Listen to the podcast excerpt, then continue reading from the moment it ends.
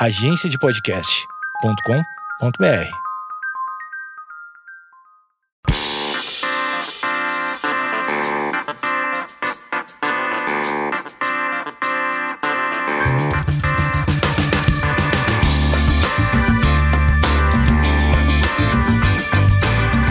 Esquizofrenóias no ar e esta semana, essa semana não, este mês, devo dizer que temos um especial TDAH. Por quê? Porque muita gente me pede para falar sobre o tema e eu ainda não, não, não tratei. E o primeiro o episódio inaugural é com ela, Tata Finoto, do Tribo TDAH. Não teria pessoa melhor para falar disso aqui no podcast. Para quem não conhece, o Tribo TDAH é um podcast dedicado às pessoas com TDAH e pessoas curiosas, né? Pessoas que, que querem saber do tema, que lidam pessoas com, di, com, é, com diagnósticos e, e por curiosidade também, né? Porque é um tema muito recorrente, né? Tá muito na boca do povo. Ai, você é DDA. Ai, você é hiperativo. E o que, que é isso? O tribo TDAH já tem mais de quantos anos? Quatro anos, né? Não, a tribo tá com dois anos agora. Dois anos e meio, vai. Mas é que eu comecei a falar de TDAH num outro podcast que eu tinha, que tinha seis anos, e aí ele acabou. Eu, eu, eu acabei com o podcast depois de seis anos de podcast pra me dedicar só à tribo. E a tribo, olha, eu tava olhando aqui, tem nossa, tem muitos episódios. Quem quiser maratonar, tem dias e dias aqui pra, de, de, de, de conteúdo. E a Tatá, ela tinha um podcast, daí um, um, belo dia você produziu um episódio. Um belo dia não, demorou um tempo. Produziu um episódio sobre TDAH e transtorno de déficit de atenção e hiperatividade. E foi um sucesso. Você se espantou ah, primeiro vou falar muito boa noite, né? A gente tá gravando à noite, mas muito bem-vinda ao Esquizofrenóias e de verdade é, fico muito feliz de você ter aceitado porque o seu trabalho e o meu é, são é, muito parecidos e eu já queria fazer alguma coisa com você há muito tempo. É, queria saber como é que foi isso de, do episódio 200 do outro podcast, o PQP Cast? De repente você recebeu uma chuva de mensagens, meu Deus, esse tema merece mais atenção. Como é que foi isso? Ai, não, sério, obrigada pelo convite, de verdade, começando aqui, porque é, eu eu acho muito legal ter trabalhos na podosfera que sejam de pessoas neurodivergentes, feito por pessoas neurodivergentes pra gente mesmo. E eu acho que você me entende quando, quando, quando, assim, quando eu criei o podcast, a Tribo TDH, eu pensei que eu não queria, como vários outros lugares onde você ouve falar, por exemplo, do, do meu transtorno mental, eu não queria ser só uma paciente para alguém. Eu sou uma pessoa, eu tenho um, tem um monte de gente como eu por aí e é difícil ver alguma coisa que fale sobre o meu transtorno que seja feita por alguém que é TDAH para alguém que é TDAH, que entende o dia a dia. Eu, eu imagino que você entenda isso, porque o esquizofrenia é um pouco isso também, sabe?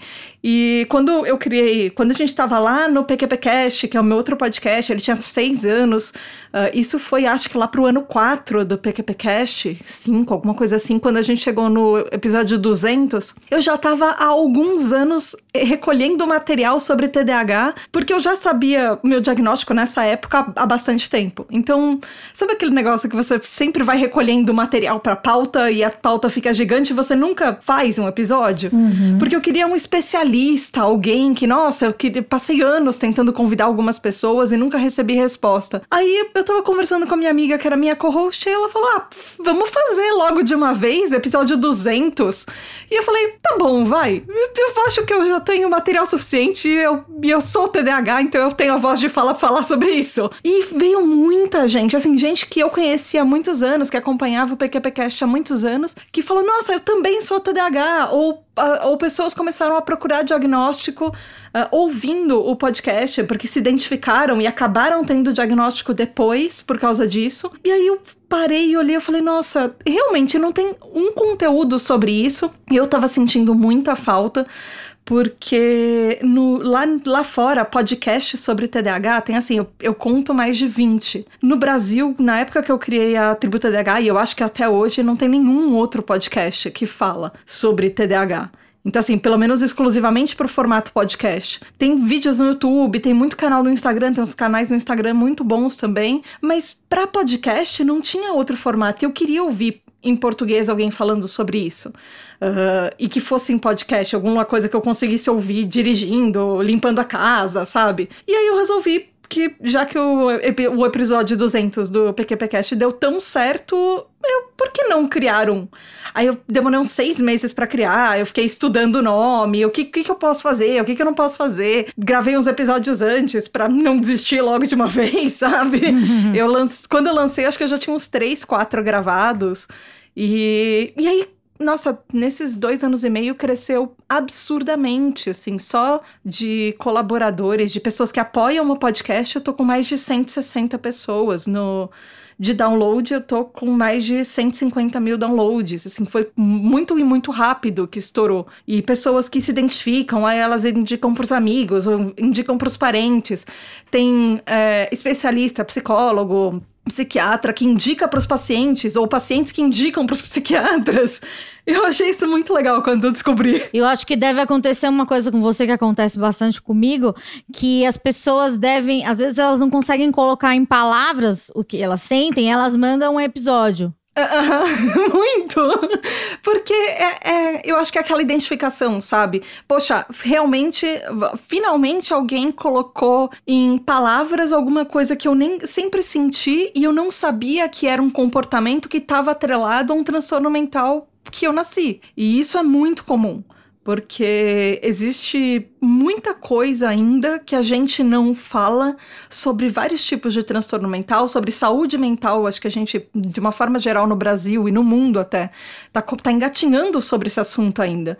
Então, ainda mais pegar um nicho de um nicho, que é um transtorno mental que as pessoas quase não falam, e de repente descobrir que coisas que são pequenas, que afetam a sua vida inteira, e você sempre achou que fossem um traço de personalidade até, que isso tem uma explicação. E é uma explicação simples do, do jeito que o seu cérebro foi formado, porque o nosso cérebro é diferente, ele funciona diferente do cérebro das outras pessoas, das pessoas neurotípicas, que são pessoas que não têm transtornos mentais. Então, isso que acontece, a gente passa a vida inteira se cobrando para ter uma atitude que é parecida com os outros, se encaixar numa caixinha que não foi feita pra gente, porque o formato da nossa caixinha já é diferente desde o começo. E como é que foi isso? Você tem 37 anos, como é que foi o, o diagnóstico? É, Primeiro vamos falar da infância. Como você era na escola? Você é, é aquela, era aquele arquétipo que, que a gente imagina da criança hiperativa, que não gostava de ficar sentada, que não conseguia ficar focada num, num assunto, é, era faladeira ou era muito quieta, corria para lá e para cá. Como é que era você, a, a pequena Tatá? Eu acho que eu era, um, eu era, na verdade, um pouco dos dois, porque eu sou. O TDAH tem três tipos: tem o tipo predominantemente desatento, o tipo predominantemente hiperativo e impulsivo, que é esse do, do clichêzão, e eu sou do terceiro tipo, que é o tipo misto, ou tipo uhum. combinado. Então, eu sou tanto hiperativa e impulsiva quanto distraída. Então, eu era uma ótima aluna, o que, o que isso, isso é uma coisa que muitas vezes atrapalha o diagnóstico. Sim. E, mas ao mesmo tempo, eu. Às vezes eu, assim, eu conseguia ficar parada, sentada na sala ou prestando atenção no professor, mas muitas vezes eu entendia a matéria logo e eu me distraía brincando com as canetas, brincando com estojo, ou ficava olhando pela janela. E aí, em atividades que precisavam uh, ser, uh, por exemplo, atividades de pé, por exemplo, educação física, eu tinha muito mais energia do que os meus colegas. Então eu não suportava.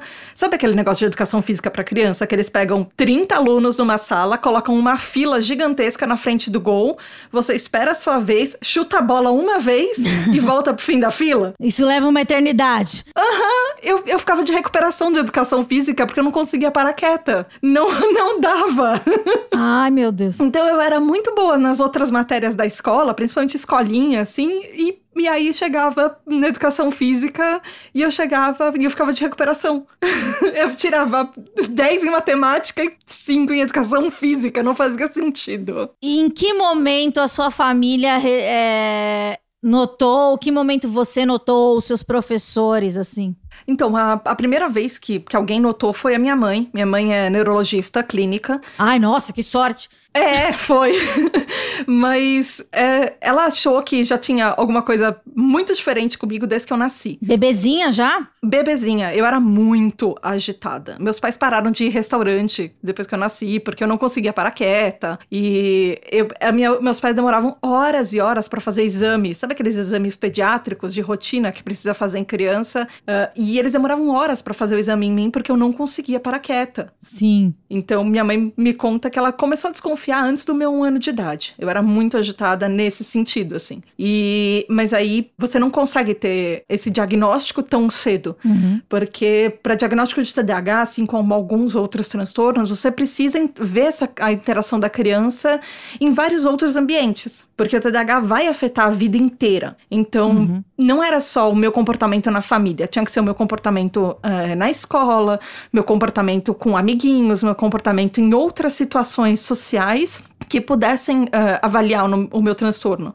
que pudesse ver se eu realmente tinha alguma coisa ou se de repente aquilo era um comportamento, por exemplo, que eu só apresentava em casa ou só apresentava quando eu saía de casa. E aí na escola quem chamou a atenção foi minha professora logo da primeira série. Ela chamou minha, minha mãe e falou: "Olha, ela é uma boa aluna, é uma ótima aluna, mas ela não consegue prestar atenção na aula". Eu, a minha professora, me, a partir daquele momento, ela me colocou na primeira carteira, tirou, colocou do lado oposto da janela, porque eu tava do lado da janela, então eu ficava olhando ah, lá fora. porta. Aham. uhum.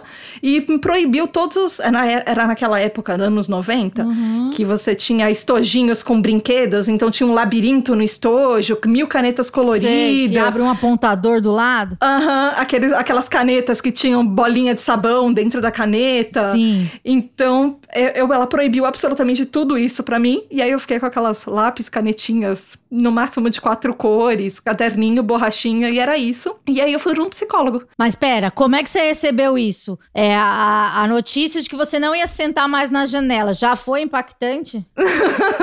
claro. É, imagina, você tava do lado da janela. Eu tinha, tava do lado da janela e, eu, e a janela dava pro parquinho. Hum. Era muito mais legal sentar na janela do que sentar na porta. Mas aí, sentando na porta, eu, eu olhava a sala inteira, né? Mas eu ainda preferia olhar na janela. Até hoje, uh, todos os lugares uh, onde eu tento fazer escritório, assim, onde eu moro, eu sempre planejo a bancada na frente da janela. Porque até me ajuda, às vezes, a pensar, organizar os pensamentos, olhar lá para fora, olhar o cenário, enquanto meus pensamentos estão organizando aqui dentro da cabeça, sabe? Sim. Mas não, não, não foi fácil. Não foi fácil, e daí você já foi para uma psicóloga com sete anos. Foi. Foi a primeira psicóloga. Eu passei algumas vezes por psicólogos, eu tive alta de alguns psicólogos, e mas foi ali que eu comecei a tentar entender o que funcionava para mim. Como que eu era diferente, o que que podia. O que podia funcionar para mim. Só que o negócio é que nos anos 90 tinha muito tabu sobre transtorno mental. Uhum. Então as pessoas ainda achavam que era uma coisa que você ia superar, que você ia crescer. Uh, eu, eu ouço até hoje, ah, você não pode deixar que um rótulo é, que, que aquilo domine a sua vida. Que coisa horrível, né? Por que, que, as pessoas são tão cruéis? Elas não sabem como é cruel ouvir isso, né? Aham, muito. Porque elas falam coisas para como se a gente tivesse todo controle do, de falar, ah, meu Deus, você não pode pegar isso como algo determinante na tua vida. Cara, muitas vezes é. E, e se não for, ótimo. E se é, por favor, me deixa, né? O negócio é exatamente isso. Porque quando a pessoa fala rótulo, você pode ver que dificilmente a pessoa que falou sobre isso, ela vai contar o qual é o diagnóstico. E foi o que aconteceu. Meus pais não me contaram. Então, eu fui descobrir da pior maneira possível quando eu tava no último semestre, último ano da faculdade, fazendo TCC com uma crise de depressão. Meu Deus, calma, calma, calma. e daí você foi pro psicólogo, você passou a vida inteira por psicólogos ou você, você foi recebendo alta? Como é que foi isso? É, não, eu fiquei, eu fui em, uh, em, psicólogos, passei anos em psicólogos, aí eu tinha alta de um, aí a minha vida tava ok, aí às vezes eu mudava, eu precisava mudar de escola, mas Uhum. Eu, eu, acho que eu fiquei alguns anos na minha primeira psicóloga e eu só voltei pro psicólogo na, no ensino médio. Por quê? Porque a, a vida no ensino médio era muito difícil. Uhum. A aceitação no, no, no prime, na primeira escola, eu sofri muito bullying. Eu passei muitos anos no psicólogo, acho que da primeira até a quarta série no psicólogo, por causa disso, por causa de todo o bullying que eu sofri. Na quinta, no ensino médio, eu voltei, eu mudei de escola de novo e eu comecei a sofrer bullying de novo. Só que esse machucou muito mais porque eram os meus melhores amigos da escola anterior que, vou, que mudaram de escola junto comigo, encontraram uma outra turma Ah. e aí eles começaram a me usar como pra se fazer de, de bonzão, sabe? Pra encaixar na turma nova. A escola é o pior lugar do mundo. Eu também não tenho nenhuma boa memória de escola. E aí eu comecei a psicóloga de novo. E aí eu tava numa crise de eu entrei numa crise de depressão no, no ensino médio, então fui pra psicólogo de novo. Eu fui eu passava todos os meus intervalos na biblioteca lendo, pra não ter para minimizar, na verdade, o número de interações sociais que eu tinha com as pessoas quando eu não precisava, eu chorava antes de dar para aula. Eu optei por ficar naquele colégio pelo pelo único exclusivo motivo que era um colégio bom e que eu sabia que ia me ajudar no futuro, que me dava coisas. Eu tinha aulas que eu não teria em outras escolas. Certo. Mas eu, eu, eu fiz essa decisão sofrendo, assim, sabe? E nesse período da, da, da primeira série até a descoberta real do nome, do, do, do rótulo, você tomava alguma medicação ou ainda não? Não. Estranhamente, ah, meus pais decidiram que não era. que eles achavam que não precisava. Nem pra depressão. Na, pra depressão, eu comecei a tomar com. ah, no ensino médio. Não, desculpa, no ensino médio não. Na, na faculdade, no TCC. Tá. O TCC também é um- uma, uma coisa muito importante, né? O meu foi TCC em grupo ainda por cima. Eu, eu desisti da faculdade no TCC porque era em grupo. É, tem uma, uma, duas pessoas que fazem, outras duas, três que ficam sem fazer nada. É, eu era que não fazia nada, me sentia culpado e falei, tchau, gente. Eu era que, que tava, é uma das que tava fazendo e carregava o grupo nas costas e na, E colocava o nome. E, e na reunião com o professor, a pessoa que não fez nada apresentava pro orientador como se ela tivesse feito tudo. Eu não conseguia ser, ter esse nível de farsa. Eu era, eu pegava muito é, para mim mesmo. Então, peraí. Você, no meio da faculdade, se descobriu a- as letrinhas. E como é que foi isso? Você pesquisou? Como é que isso chegou no TDAH, hiperatividade, DDA e todas essas terminologias? É, na época que eu descobri, ainda foi começo dos anos 2000, bem no comecinho dos anos 2000, e ainda chamavam de DDA, que era distúrbio de déficit de atenção. Aí agora, foi mais recente, agora... Acho que uns 10 anos pra cá, talvez, que mudou pra TDAH, que é transtorno de déficit de atenção e hiperatividade. Mas a gente, eu descobri muito, muito por acaso. Foi na época do Orkut ainda. Meu irmão tava no Orkut. Aí aquelas coisas de mil comunidades do Orkut. Sim. Você não tem nada o que fazer e você fica vagando pelo. Ficava, né? Vagando pelas comunidades. Meu irmão encontrou uma comunidade chamada DDA, o Mal dos Gênios, que falava, que tinha descrição de, de um, do transtorno e ele falava um pouco, ele associava muito o TDAH, porque no começo dos anos 2000 tinha uma linha que, que era o que estava meio que na moda naquela época de associar o TDAH com pessoas eh, que eram grandes personalidades históricas que também tiveram o transtorno ou que tinham traços muito fortes. Que são pessoas, inclusive, que acreditam-se até hoje que realmente eram TDAHs, por exemplo, Leonardo da Vinci. Ele tem, assim, nas, biblio- nas biografias que as pessoas escrevem dele, ele tem traços fortíssimos de TDAH. E meu irmão encontrou essa comunidade, aí ele achou na hora, ele, e aí ele gritou: Mãe, vem cá ver uma coisa!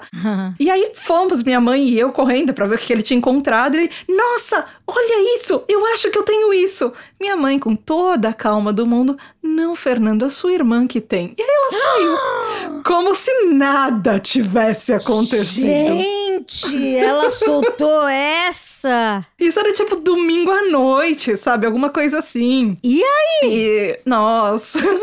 e aí que meu mundo caiu. Arranquei meu irmão do computador com toda a graça e elegância. E entrou no, no. Nem era Google, era o KD.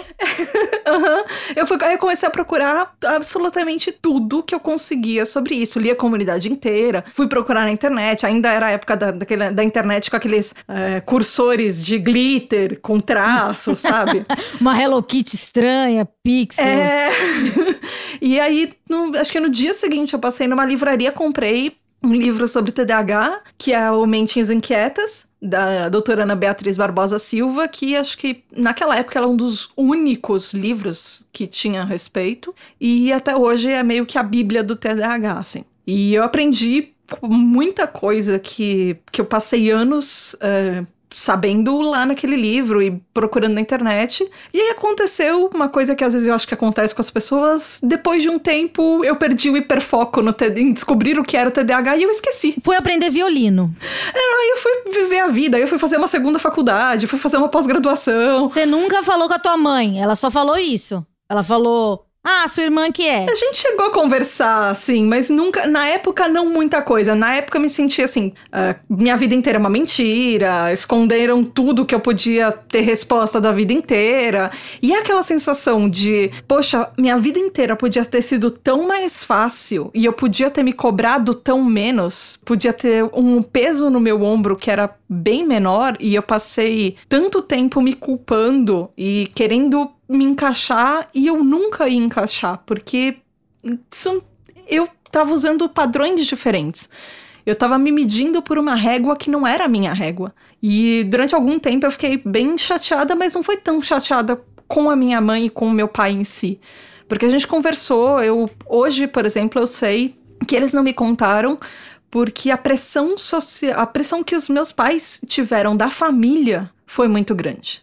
E porque também tem um, tem uma coisa de culpa, né? De como que uh, você é uma neurologista com uma criança que é da sua especialidade clínica e como que eu nasci justamente com um transtorno que a minha mãe não podia fazer absolutamente nada a respeito. E era a especialidade dela.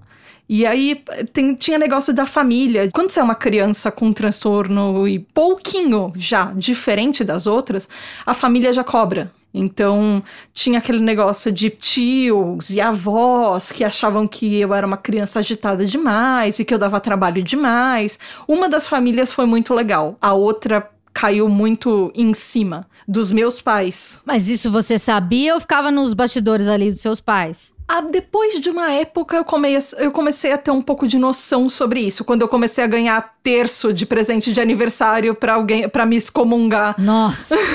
porque eu era agitada demais. Nossa. Mas é, quando eu era menor, eu acho que eu entendia até certo ponto, mas talvez não com a consciência, obviamente não com a consciência que eu tenho hoje, que as pessoas achavam que aquilo era culpa dos meus pais por eles não me darem educação, não. ou que era uma, alguma coisa que faltava na minha formação da parte dos meus pais e não que pudesse ser alguma outra coisa, entendeu? Nossa, bem complexo. E daí você desencanou um tempo, né, do assunto. Quando você pegou o livro, você começou a, a se ver, né? Você, você, gabaritou o livro inteiro, né? Você falou, sou eu, sou eu, sou eu. Total. Mas não deu uma sensação de alívio também, tipo, eu sou alguma coisa, eu pertenço a algum lugar, eu não sou a única?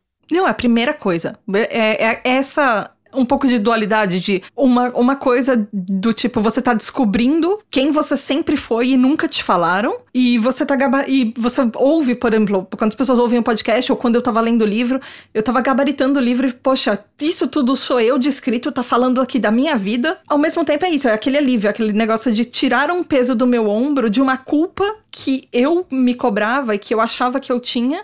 E poxa, pelo menos agora eu sei as respostas para tudo que eu não sabia que eu estava perguntando. Uhum. E isso é muito legal. Eu acho que você saber da onde você tá vindo, mesmo que você não soubesse que existia uma pergunta para isso, é extremamente libertador. E para qualquer coisa, não só para TDAH, para qualquer coisa que você sempre se achou que seja um pouquinho diferente das outras pessoas. Quando você encontra uma resposta, isso muda a vida inteira. E eu sei, hoje eu sei que, assim, eu sou muito mais do que o TDAH, mas ele afeta grande parte da minha vida. Em absolutamente tudo que eu for fazer vai ter um impacto do TDAH, porque eu não sei ser diferente, meu cérebro não foi feito diferente. Então vai ter um impacto disso. E para mim tá tudo bem, eu, eu aprendi e eu tô aprendendo a cada dia a conviver e usar o meu TDAH ao meu favor. Porque eu tenho duas opções aceitar e usar isso ao meu favor ou lutar contra isso a vida inteira e não ser uma pessoa feliz e não ser uma pessoa completa e não ser uma pessoa uh, que vai se aceitar. Então eu tenho essa escolha. E eu resolvi fazer a minha. Tem horas que é muito mais difícil? É, mas pelo menos eu sei que a minha vida. Eu, assim, eu nasci TDAH, eu vou morrer TDAH. Eu não 100% da minha vida não pode ser ruim. Então eu tenho que fazer alguma coisa sobre isso. Tá no meu poder fazer alguma coisa sobre isso. E eu não vou nadar contra a corrente. Eu posso aceitar. e eu posso usar o que eu tenho. Demais.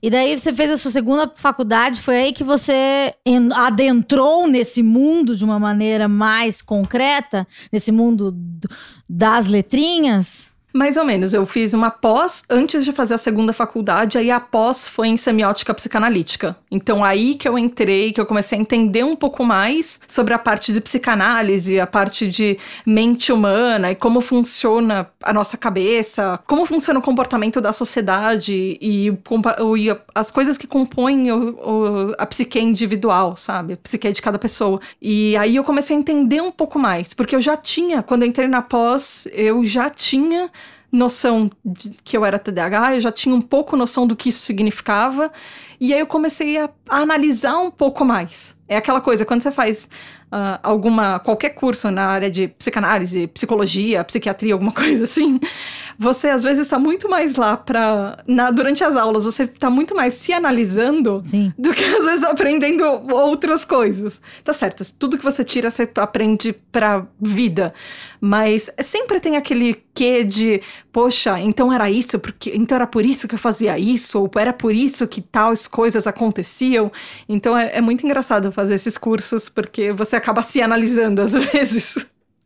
E aí eu entrei um pouco mais acho que um pouco mais profundo no assunto, mas não tanto quanto eu estudo hoje, por exemplo. Naquela época eu ainda pegava um pouco mais leve, aí de vez em quando eu via alguns vídeos de é, conferências internacionais ou de palestras, li alguns materiais publicados, mas hoje eu sei que eu tô imersa em, no assunto, assim, todos os dias, praticamente. E a motivação pessoal deixa tudo mais legítimo, né? Porque você, assim como eu, tipo, é muito mais, eu acho que para as pessoas se identificarem, você falando em primeira pessoa, assim, você também tem esposa em psicanálise, mas eu acho que você falar eu sou TDAH é muito mais agregador do que você falar sou especialista em algo. Tô viajando? Não, é exatamente isso. Foi até um dos motivos que eu falei, por que, que eu criei a tribo? Porque eu sentia falta de ouvir alguém falando comigo, tendo um diálogo comigo. Assim, ninguém que não passa pelo seu dia a dia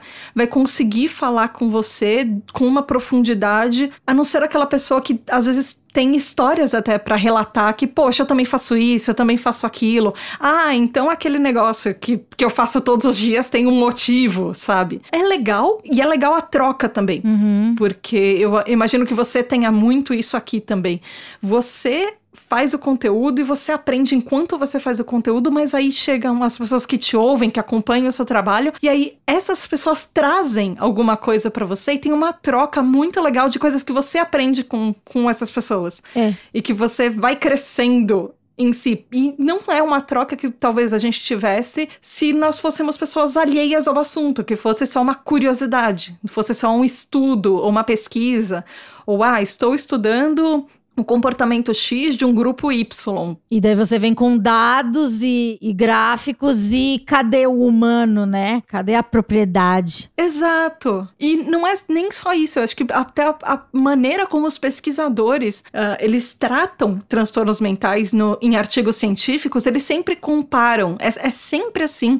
Ah, uh, Obje uh, pessoas uh, que têm transtorno comparadas com pessoas normais. Uhum. Poxa, quem é você para falar normal? Primeiro que normal nem existe, sabe? O certo seria falar neurotípicos e neuroatípicos ou pessoas com transtornos, mas eu acho uma presunção tão grande você falar que uma pessoa é normal comparada com outra. É, e o que é ser normal? eu queria saber assim, você falou do, das situações. Como é ser você? Me fala algum momento assim, como é um TDAH acorda? O que difere? Me dá um exemplo, porque eu passo em psiquiatras e neurologistas desde os 16 anos, eu tenho 35. Então, em, em muitos momentos eu já me autodiagnostiquei como como DDA, TDAH, hiperativa. Em algum momento já acharam que, que eu tinha já tomei medicação, não foi, não foi nada legal, porque como eu sou bipolar, deu uma potencializada na minha depressão, né? Porque os remédios são hiperestimulantes, né? São, são anfetaminas, no caso que eu tomei.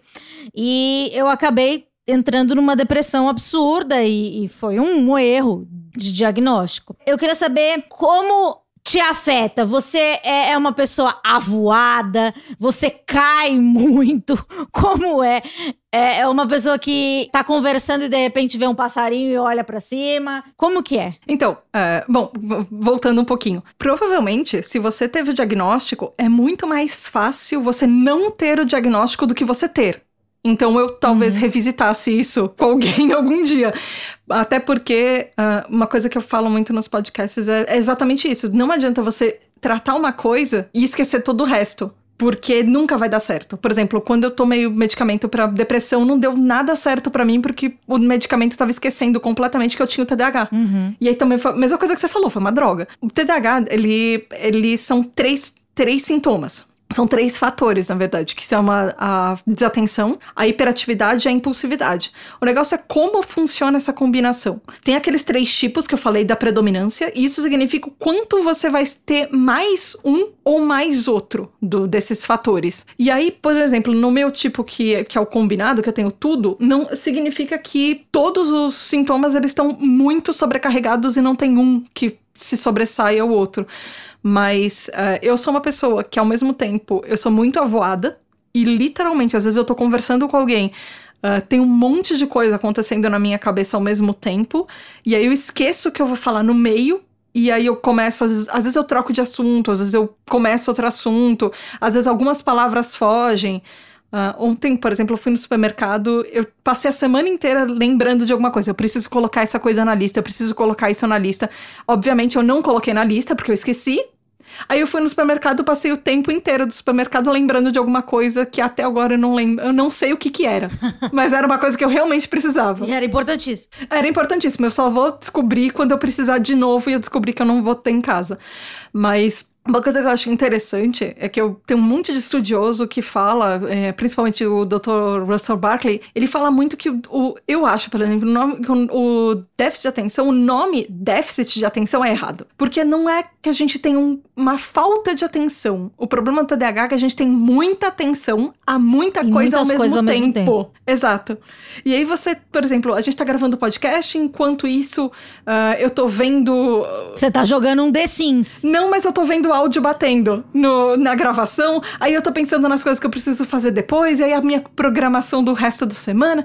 E se a pauta tá pronta, quando eu preciso gravar o próximo episódio, eu tô pensando em outras coisas que eu tava fazendo antes e depois. Então o negócio do, do déficit de atenção. É a falta de atenção pra uma coisa específica que você tá fazendo agora. Porque o resto da atenção tá por tudo quanto é lugar. E isso acontece muito com a parte da hiperatividade também, da parte da impulsividade também. Isso não mistura um pouco com uma sensação de ansiedade? Completamente. E, e a impulsividade é, é muito.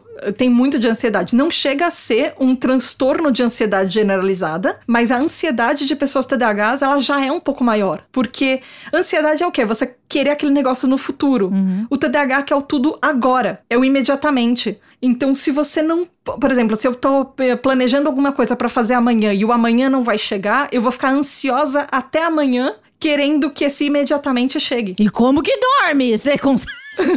Ah, então. Ou, ou a, TDAH, geralmente a gente tem um problema pra dormir, tá? Tem. E como é que é? Tem higiene do sono. Quais são as dicas? Higiene do sono, é, aplicativo. Eu, eu uso um aplicativo bem legal que ele controla, ele me mostra ah, a quantidade de horas que eu dormi à noite e como foi eh, o meu sono, se eu acordei muito. ah, ele grava até se você fala à noite, se você quando você tá acordado, quando você tá Você fala? Eu não. É como eu durmo com meu namorado, eu não, eu não sei ainda se sou eu ou ele que fala, mas às vezes eu sei que é ele porque eu tô acordada. Ah, você ouve o áudio depois? Ah, então, tem uma, uma modalidade paga que você pode ouvir. E pode ouvir ronco, inclusive. Eu acho maravilhoso quando você tá de casa. quando você tem esse aplicativo quando, na modalidade paga, porque você consegue ouvir. Ele grava os áudios também. E grava em faixas diferentes.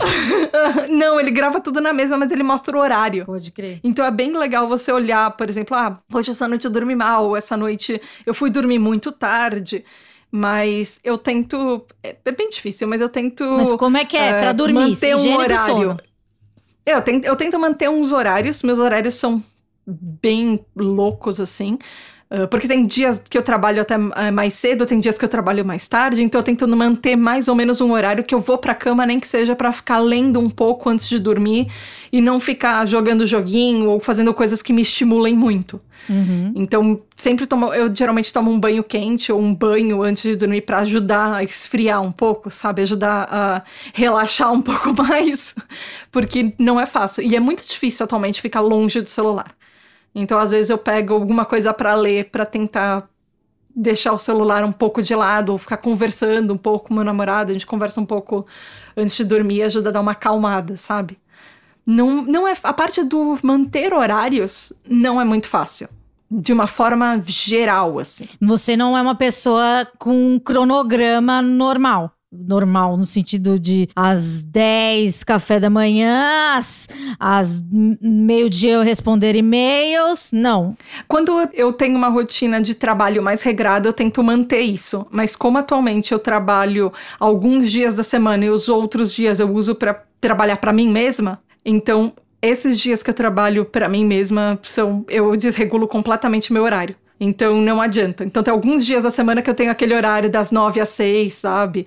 Que é, é regradinho. E o, quais são os, os malefícios de, de, não ter um horário? É importante para uma pessoa com TDAH ter horários ou como é, o cérebro funciona diferente, essa adaptação pode rolar de boa? Então, tem, eu acho que são, tem dois perfis de pessoas que isso pode acontecer. Tem tanto aquelas pessoas que realmente precisam, e eu durante muito tempo precisei de horários, e eu, usei, eu estudei durante muito tempo em colégios que eram bem rígidos.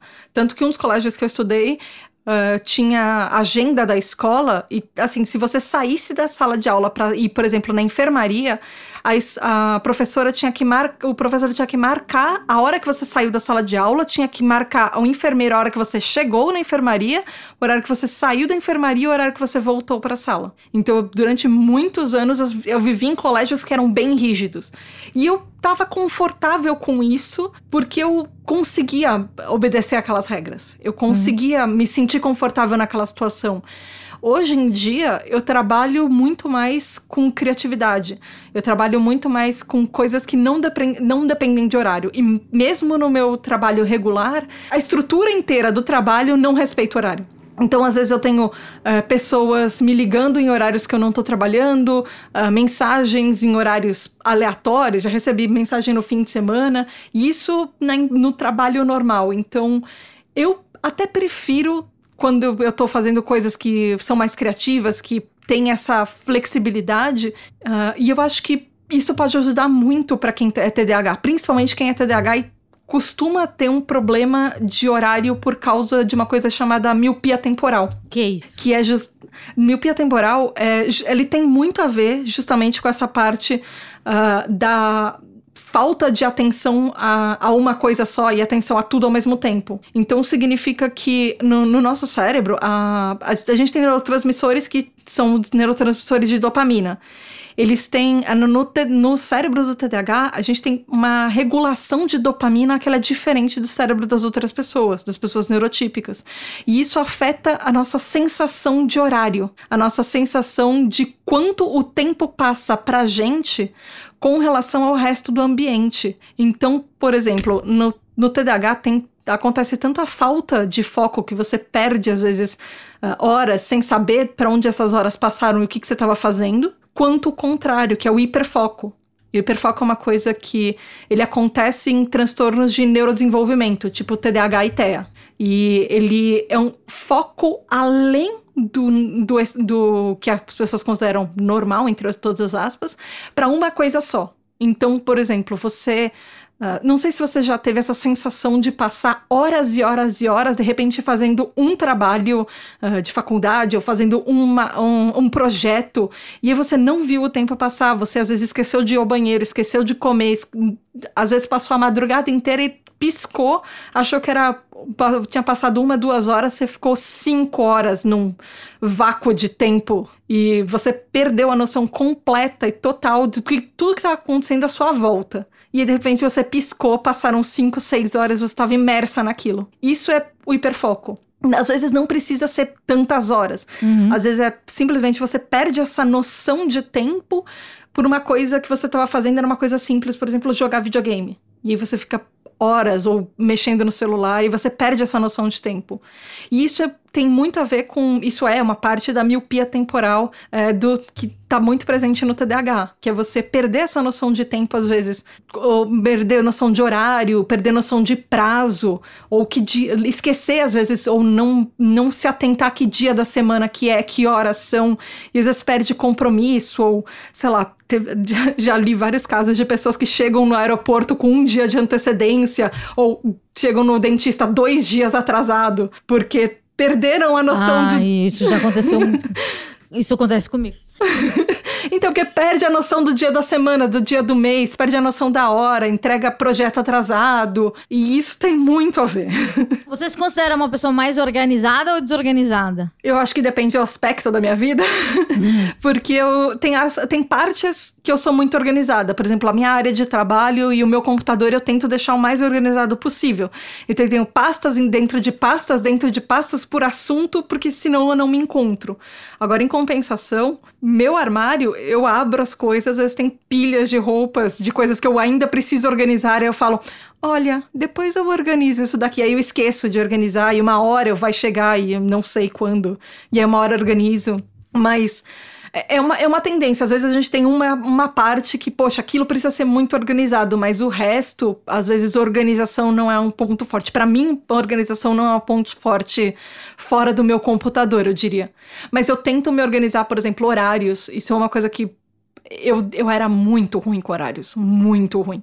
Então eu fui treinando, treinando até que às vezes eu atualmente eu tenho conseguido manter horários e chegar na hora nas coisas e não atrasar meia hora para um compromisso, sabe? Eu fico muito feliz toda vez que eu consigo. Nossa, que legal, eu consegui estar na hora. Estou 10 minutos adiantada. Nossa, uau.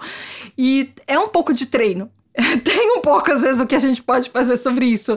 Mas às vezes não é fácil. Não, ah, você chegar nisso ou você ficar se cobrando e ouvindo todos os apelidinhos da vida inteira de você a pessoa atrasada do rolê ou a pessoa da família que nunca chega na hora, isso não é fácil. Então, às vezes, é uma cobrança que vem chegando de anos, sabe? Que, que você vai tentando ajustar às vezes. E qual você acha que é a, sua característica, assim, mais neuroatípica? Você fala assim, nossa, eu sou muito TDAH. Ah, eu acho que. Eu acho que talvez seja querer. Eu, eu gosto de me comunicar, uhum. mas eu tenho um pouco daquela dualidade de. Eu gosto demais de ficar parada no meu cantinho. Eu gosto demais de ficar presa em casa e no meu cantinho e quieta, mas quando tem uma pessoa para falar, eu sou extremamente expansiva. Sim. Eu gosto de me comunicar e falar com as pessoas e nossa, qualquer, qualquer coisa que, sei lá, se eu, um dia quando eu voltar a sair com pessoas, eu era sempre foi daquele tipo de pessoa que as pessoas me convidavam pra, pra ir pra um lugar e, ah, se depois desse rolê vai rolar algum outro lugar. Ah, você é do after? Meu Deus. Então, eu, eu, sou, eu era do after até um certo ponto, assim, eu não, eu não gosto de balada. Tá, mas daí tá aqui no rolê aqui na minha casa, depois emenda.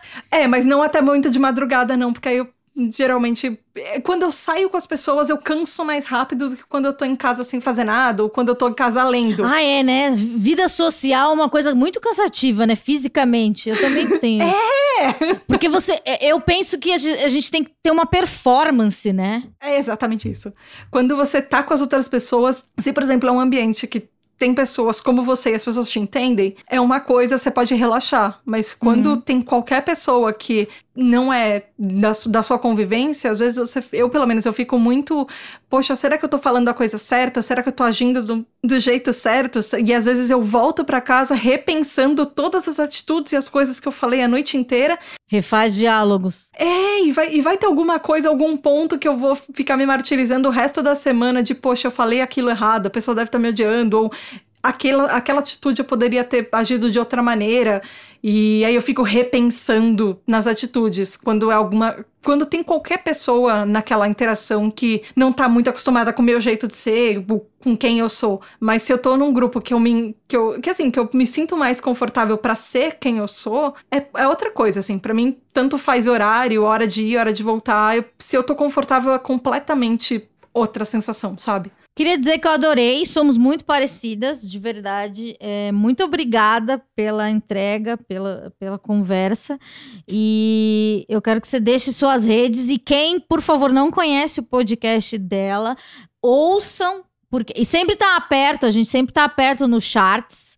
Então você pode ver, é um, é um cérebrozinho, né? Tem umas ligações. Muito legal, de verdade, parabéns, assim, e isso eu ouço das pessoas, e daí eu acho que talvez você entenda o que eu vou falar agora, ou não, né? É, às vezes as pessoas falam assim, ai, parabéns pela sua coragem, não sei o quê, daí eu falo, nossa, mas eu não a coragem, a única coragem que eu tenho é de ser eu mesma. Mas é isso mesmo, parabéns pela sua coragem de ser você. E, e, e mostrar isso, né? Porque é uma doação. E eu acho que com tanta responsabilidade, assim, que é um assunto tão delicado, e é para ser delicado, sim, porque é, é banalizado, e, e eu acho que esse tipo de, de, de conteúdo, a informação que você passa, é muito importante e é importante para as pessoas como a gente se sentir pertencentes. Então, muito obrigada por fazer um, um podcast para nossa galera que, que de certa forma é a mesma. Ai, não, eu, eu agradeço de verdade o convite. Eu admiro demais o seu trabalho e, poxa, principalmente assim, o seu podcast ele é enorme e é, é exatamente o que você falou, poxa, sabe, é, é um conteúdo feito por, por uma pessoa que ela que, que é neurodivergente, é um conteúdo que fala sobre saúde mental e você tá trazendo para pessoas, assim, diversas, ass diversos assuntos que estão, às vezes estão em pauta, às vezes nem tanto em pauta, mas que precisam ser abordados e precisam ser falados e, poxa, você é uma das pessoas que tá colocando a sua cara e a cara do seu conteúdo para um monte de gente que às vezes nem pensava em discutir sobre isso e é super importante. Obrigada de verdade. E obrigada pelo convite. Eu espero que você tenha gostado, espero que as pessoas tenham gostado. Eu gostei muito, de verdade. Eu queria muito tempo participar daqui. Então procurem é, todos os players, né? Sim, isso. Procurem arroba TribuTDH no Instagram e no Twitter e TribuTDH em todos os players. Eu tô em todos os agregadores de podcast. Obrigada. Semana que vem a gente volta com mais um personagem, porque faremos quatro semanas de TDAH. Então, semana que vem a gente volta, né, gente? Olha só que falsidade. Então, semana que vem a gente volta e paz nos estádios.